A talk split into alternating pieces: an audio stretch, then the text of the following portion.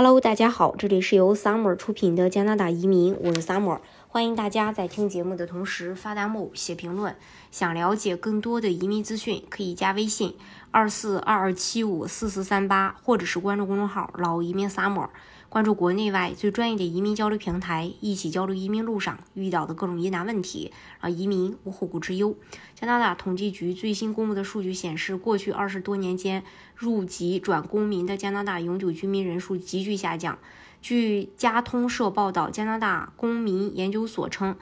呃，加统计局最新数据意味着，与二零零一年高峰时相比啊，申请入籍的加拿大永久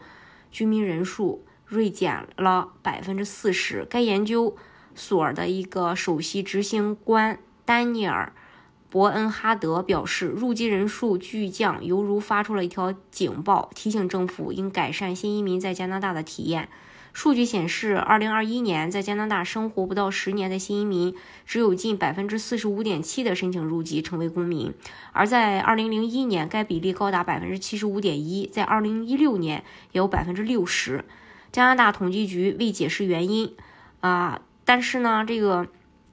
伯恩哈德认为，在加拿大的生活开支和工作前景可能发挥了影响，原因众多。他表示，该研究所正在调查根源，说到底是人们的想法变了，他们的加拿大团队意识淡了。他还担心这种趋势将对加拿大经济和社会前景产生长远影响。对所有关心加拿大未来繁荣与活力的人来说，这是一个问题。然后他还说，为了我们国家的未来，我们需要解决这个问题。舆论认为，入籍人数锐减和加拿大经济不景气、生活成本过高、民众财务恶化有关。这样的说法似乎也的确有些道理。加拿大统计局的最新数据显示，四分之一的加拿大人明确表示，他们连五百元的意外开支都已经无力支付。近一半的人还说，就是百分之四十四的人还说，他们非常担心无法负担住房或租金。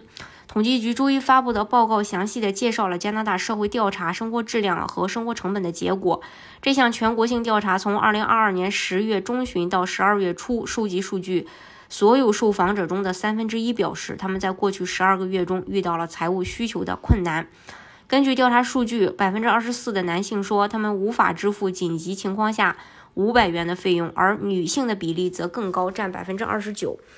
从统计局的数据可以清楚地看到，在2022年，加拿大的消费者价格指数出现了自1982年以来的最大的飙升。在2021年到2022年之间，消费物价指数增加了6.8%，所有类别的价格都在上升。价格涨幅最大的是交通、食品和住房，这三个类别的价格分别增加了10.6%、8.9%、6.9%。其中，在住房问题上，BC 省和安省的受访者表达出了最多的担忧。分别有近一半的受访者，也就百分之四十六和百分之四十七的报告说，他们非常担心支付房租或住房的问题。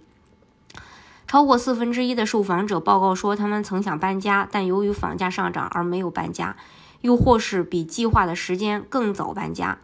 联邦政府表示，希望通过在未来三年内增加一百四十五万永久居民，来增加加拿大公民的数量。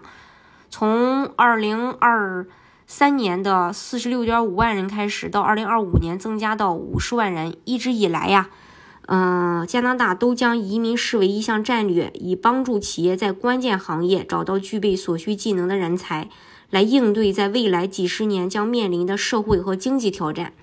大家如果想具体去了解加拿大的移民政策的话，可以加微信二四二二七五四四三八，